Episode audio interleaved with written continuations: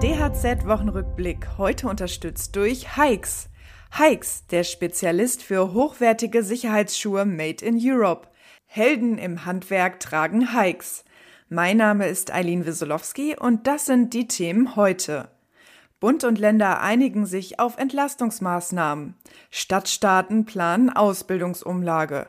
Und neuer Tarifvertrag im Dachdeckerhandwerk.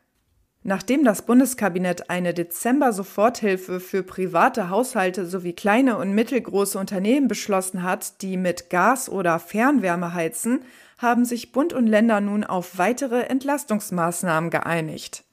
So soll es im kommenden Jahr neben der Gaspreisbremse auch eine Strompreisbremse geben.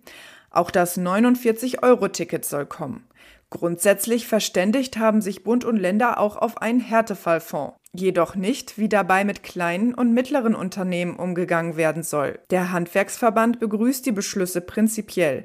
Insbesondere für energieintensive Handwerke würden diese aber nicht ausreichen. Der Verband fordert die Politik daher auf, die Strompreisbremse und die Härtefallregelungen auch für solche Betriebe auszugestalten. Die Stadtstaaten Berlin und Bremen planen eine sogenannte Ausbildungsumlage. Diese sieht vor, dass alle Unternehmen in einen Fonds einzahlen müssen. Betriebe, die ausbilden, sollen von den Geldern profitieren. Auf diese Weise wollen die Stadtstaaten erreichen, dass mehr Betriebe Ausbildungsplätze anbieten. Als einziges Bundesland in ganz Deutschland gibt es in Berlin deutlich weniger Lehrstellen als Interessenten. In Bremen gibt es dagegen ein Überangebot. Die Handwerkskammer Bremen lehnt eine solche Umlage deshalb strikt ab. Sie spricht von einer sinnlosen und unnötigen finanziellen Belastung für die Betriebe.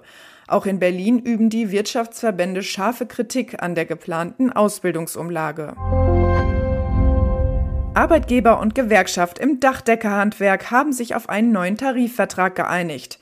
Zum 1. November ist der Ecklohn im Dachdeckerhandwerk auf 20,50 Euro brutto gestiegen. Gewerbliche und kaufmännisch-technische Arbeitnehmer erhalten darüber hinaus eine steuer- und abgabenfreie Inflationsprämie. Außerdem sieht die Tarifeinigung auch für die Auszubildenden im Dachdeckerhandwerk mehr Geld vor. Die IG Bau und der Zentralverband des deutschen Dachdeckerhandwerks sprachen in einer gemeinsamen Pressemitteilung von einem zukunftsweisenden Tarifkompromiss.